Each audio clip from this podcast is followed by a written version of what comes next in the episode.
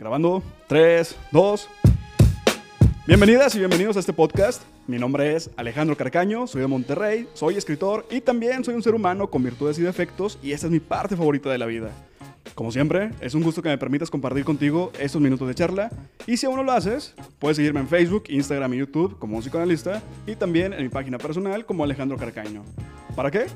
Para que no te pierdas adelantos, estrenos y otro contenido que te pueda encantar. Y sin más que decir, vámonos con este episodio que tengo listo para ti.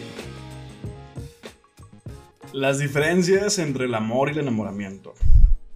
Fíjense que esta pregunta siempre me la hacen en Instagram y yo también me la hacía cuando era un pequeño saltamontes, como de unos 15, 14 años. Y yo también creía que amar y estar enamorado era lo mismo. Y luego venía a quejarme conmigo mismo, porque pues, siempre había sido muy reservado con mis emociones, y decía, es que ¿por qué no me hace caso? Es que ¿por qué no me quiere? Si yo sí estoy enamorado, si yo sí la amo. Y me daba unos sufrimientos y dolores de cabeza hasta que dije, pues no lo dije, más bien lo pensé. Dije, ya fue suficiente. Y fue cuando en lugar de dedicarme a sentir, empecé a pensar. Y dije, realmente le amo. Y me empecé a cuestionar sobre por qué según yo le amaba. Y después vino a mi mente, es que no le amas, solamente estás enamorado. Y ahí fue donde aprendí que por el hecho de creer que amo a alguien, eso no significa que esta persona también está enamorada de mí. Es decir, no es lo mismo estar enamorado que amar. Y es por eso que hoy les voy a hablar de estas diferencias, porque si también estás pasando por lo que yo pasé, Espero te sirva estas pequeñas ayudas o reflexiones. Y como ya lo escuchaste, yo soy Alejandro Carcaño. Sígueme en Instagram, sígueme en Facebook, sígueme donde quieras. Y espero que te agrade este capítulo, este episodio. Y vayamos directo al punto, porque una cosa es enamorarse y otra cosa es sentir que amamos a alguien. Y aunque mucha gente piensa que amor y enamoramiento son términos sinónimos, lo cierto es que muchas personas y muchos expertos consideran esta creencia como un error. Hay unas diferencias muy, muy grandes que vamos a platicar el día de hoy, o en este episodio. Y decía el vagabor, Eva Gabor, perdón, el amor es un juego que dos juegan y ambos ganan. Vámonos con este episodio. Diferencias entre amor y enamoramiento. Una de las grandes diferencias entre amor y enamoramiento más, más típicas es cuando nos preguntamos que, muy bien, cuando pensamos que el amor está inevitablemente relacionado con lo romántico. Y te voy a decir una pregunta para que te quede un poco más claro, y es que, ¿amas a tus hermanos, a tus padres, amigos o mascotas? Tú respóndete solo. Porque lo que sucede es que no estás enamorado de ellos, ¿o sí? Te explico un poco ah, más de detalle. El enamoramiento, hablando ya en un sentido neuroquímico, provoca un enorme deseo y una amplia obsesión. Es más, va a sonar ahí medio raro, pero podríamos decir o equipararlo con una adicción. Porque nuestra atención se va a enfocar a la persona amada y las actividades que antes hacíamos de manera solitaria y que nos resultaban placenteras, pareciera que ahora se hacen pequeñitas frente a cualquier proyecto que suponga un tiempo con el otro. Es decir, todo lo que nos gustaba hacer, ahora no es que ya no nos, ya no, ya no nos guste. Ahora es como que eh, ya, no, ya no me importa tanto porque ahora me importa más esto. Empezamos a perderle ahí como que objetividad, lo que nos divierte, lo que nos gusta, nos apasiona, por estar intoxicados con el enamoramiento. ¿Y cuáles son estas dos cositas o algunos ejemplos de los químicos que intervienen en el cerebro para hacernos creer que estamos amando a alguien cuando realmente no estamos amando, estamos enamorados. Te platico, estos químicos que intervienen en el cerebro se llaman dopamina y el otro se llama serotonina. Estos dos químicos intervienen en nuestro, cerebro como potentes neurotransmisores y pues se pueden equiparar, digámosle, como al efecto neuroquímico del enamoramiento con otro tipo de drogas.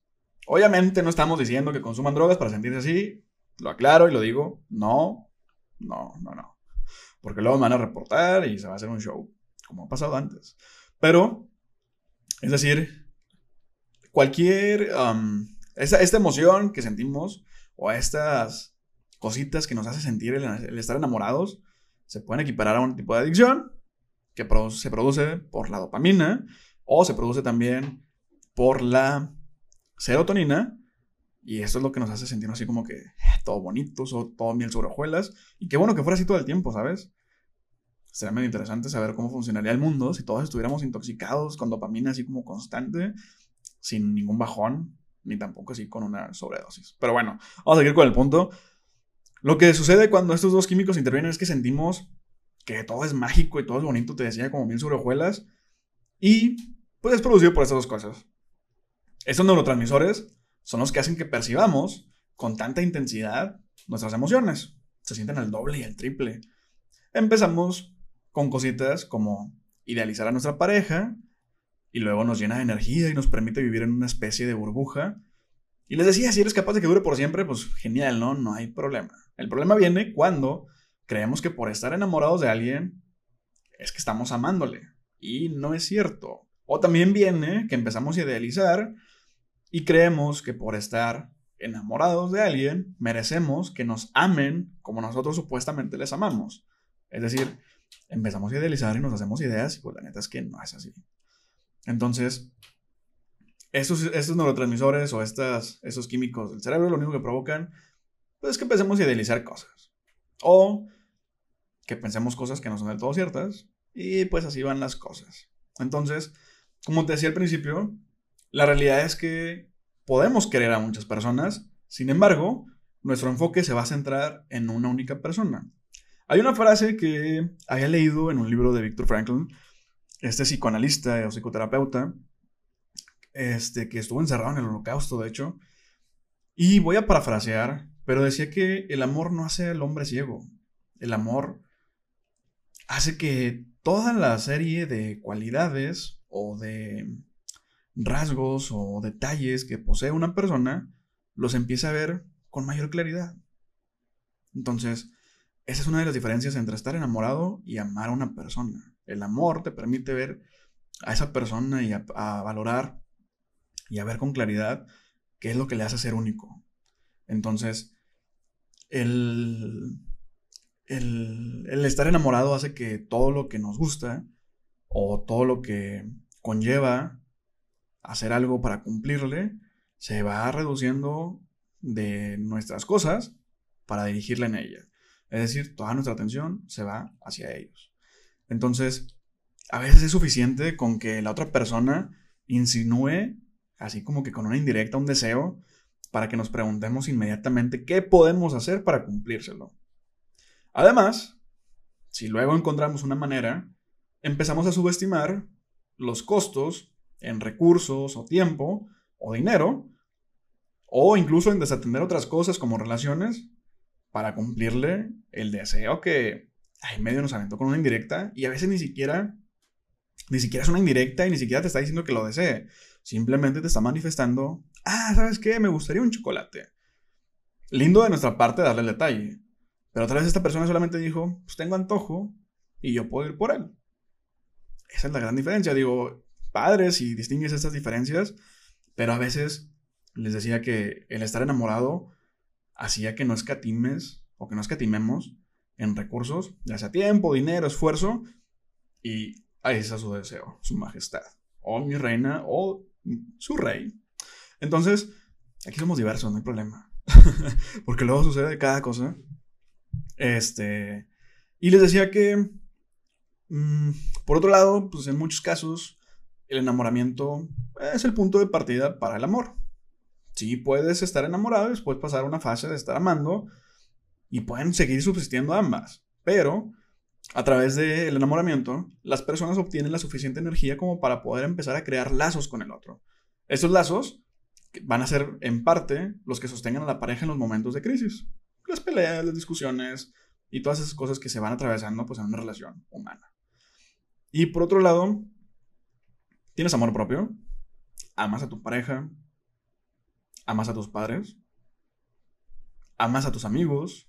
¿Amas a tus seres queridos? Seguramente sí, inevitablemente, por algo lo son.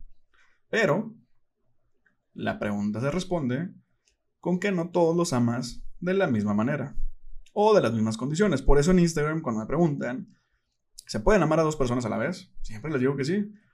Puedes amar a tus padres, puedes amar a tu pareja, puedes amar a tu amigo, o a tus amigos, o a tus amigas. Y obviamente se puede, pero no les, no les amas o no les quieres de la misma manera. Entonces, esta es una de las diferencias del, enamor, del amor y el enamoramiento. Por otro lado, hace rato les platicaba de la frase de Víctor Franklin este, sobre que el amor no hace al hombre ciego, y es que el amor es más racional. Y este punto pues, se relaciona con lo anterior, porque no es, el amor no es tan irracional como el enamoramiento, porque no sentimos esta misma intensidad emocional por un amigo o por un hermano que por la misma persona de quien estamos enamorados. Es decir, el enamoramiento supone como una especie de un subidón o una escalada de estos neurotransmisores que les platicaba antes y hacen que las emociones, perdón, es que le pegué el micro. Está un pequeño paréntesis. Cuando estoy hablando y cuando estoy grabando el podcast, tiendo a, mover las manos y así lo hago también cuando estoy en persona. Así que si algún día nos ponemos a echar un café ahí juntos, no les sorprenda que esté moviendo mis manos al ritmo de lo que estoy hablando. Así que todo bien. Pero bueno, sorry por pegarle el micro. Entonces les decía que el enamoramiento supone esta escalada de neurotransmisores químicos que les platiqué antes, como la dopamina y la serotonina, y hacen que las emociones las sintamos al doble o al triple o hasta 10 veces más. Sin embargo, poco a poco van bajando. Van bajando poco a poquito. Y esto pues, es algo que inevitablemente puede suceder en unos días, en unos meses. algunos toma semanas, a otros años. Porque pues, todos los casos son diferentes.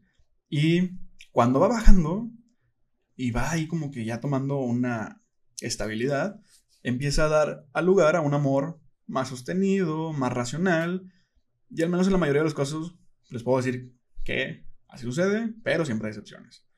Entonces, es posible que esta etapa de estar enamorados este, se mantenga como que muy alto todo el tiempo, sino que el, estar así enamorados, como cumpliendo toda esa serie de demandas y de. o toda esta serie de deseos de la otra persona, pues implica un desgaste en los recursos de, las personas que están así enamoradas. Y el recurso puede ser físico, de tiempo, económico, cualquier especie.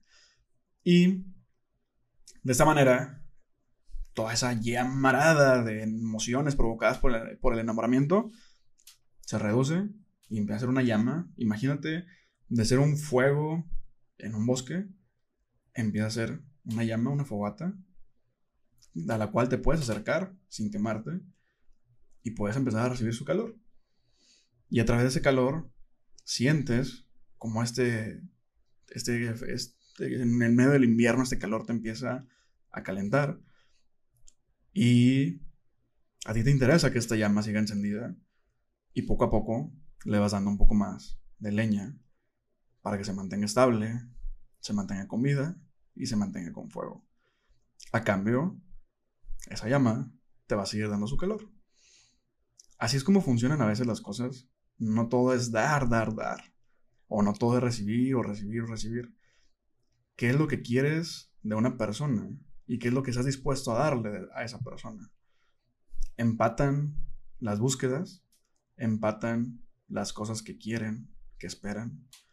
Esa es otra pregunta que también debes hacerte antes de comenzar una relación. Y por eso es importante aprender a diferenciar entre el amor y el enamoramiento. Entonces, continuando con, con las diferencias, este, cuando estamos en el enamoramiento sucede que estamos como volando por los cielos y de repente nos encontramos con la persona amada y es ahí cuando todo es hermoso y bonito. Pero lo malo de volar tan alto es que idealizamos y luego cuando nos damos cuenta que no es como pensábamos, empezamos a caer en caída libre, directo hasta el suelo. Y, es decir, con el tiempo, cuando nos empezamos a desintoxicar, empezamos a ver que esta persona pues no nos gustaba tanto como creíamos. Y es ahí cuando sucede el choque emocional de que no estaba enamorado, no, no estaba amando a alguien, estaba enamorado. Entonces, es ahí cuando suceden dos cosas. El amor se hace presente y el ser amado muestra sus defectos, pero también muestra su cercanía, su comprensión y su cariño. Es ahí donde vienen estas diferencias. Entonces, el amor es algo más que simplemente ver lo bonito como 10 veces más bonito. Las parejas cuando apenas se conocen tienen una sintonía increíble. La empatía es más fácil porque uno está más pendiente del otro y también al revés. Pero el conocimiento y la complicidad es un caldo así a fuego lento. Es como la confianza. No te la puedes ganar de la noche a la mañana. Entonces, esto de que nunca vamos a terminar de conocer a alguien real. Y eso se debe porque simplemente somos humanos. Somos dinámicos, cambiamos con el tiempo. Cambian nuestras costumbres, cambia nuestro círculo social, cambia nuestro carácter. Pero son, cuando estamos amando a alguien, somos capaces de ver en esa, de ver en esa persona algo que lo hace ser único. Cierta estabilidad dentro del movimiento, que es lo que nos hace tener una sensación de que conocemos al otro. Entonces, un ejemplo, sabemos qué gestos hacen cuando se enojan, cuando tienen hambre, sabemos cómo se sienten, cómo se ponen. Esas muecas tan únicas que hacen cuando algo le gustó, que algo no le gustó. Y son rasgos así bien pequeñitos. Y es ahí cuando decimos, ya le conozco. Entonces, también es como cuando nos hacen señas de que quieren sordearse de alguien, acá, acá le llamamos así en México, sordearse, o en Monterrey al menos, cuando queremos ignorar a alguien, que no es que nos caiga mal, pero no queremos convivir con ella en ese entonces, con ese ratito. Entonces, al final del enamoramiento, si se apacigua el deseo, empiezan a emerger o a salir estos efectos y puede ser que se fortalezcan los lazos. No es que esté todo perdido después de perder esta fase del enamoramiento, simplemente, les decía, empiezas a ver las cosas con más detalle o empiezas a verlo desde otra perspectiva. Y eso es lo que pasa. Empiezas a ver todo como realmente es o empiezas a quitar esa neblina del enamoramiento y empiezas a ver con más claridad los rasgos de esa persona. Así que las diferencias entre amor y enamoramiento pueden corresponder a muchas cosas, pero como siempre en cualquier realidad, en cualquier situación en la que nos encontremos, la vida tiene un montón de colores y son matices totalmente distintos. Hay personas que dicen estar enamoradas de un amigo, hay otras personas que empiezan a querer a sus parejas y luego se enamoran, o puede que no lo hagan nunca. Todo es diferente en todos los casos. Entonces, espero que este episodio te haya sido de ayuda para esclarecer un poquito más las dudas.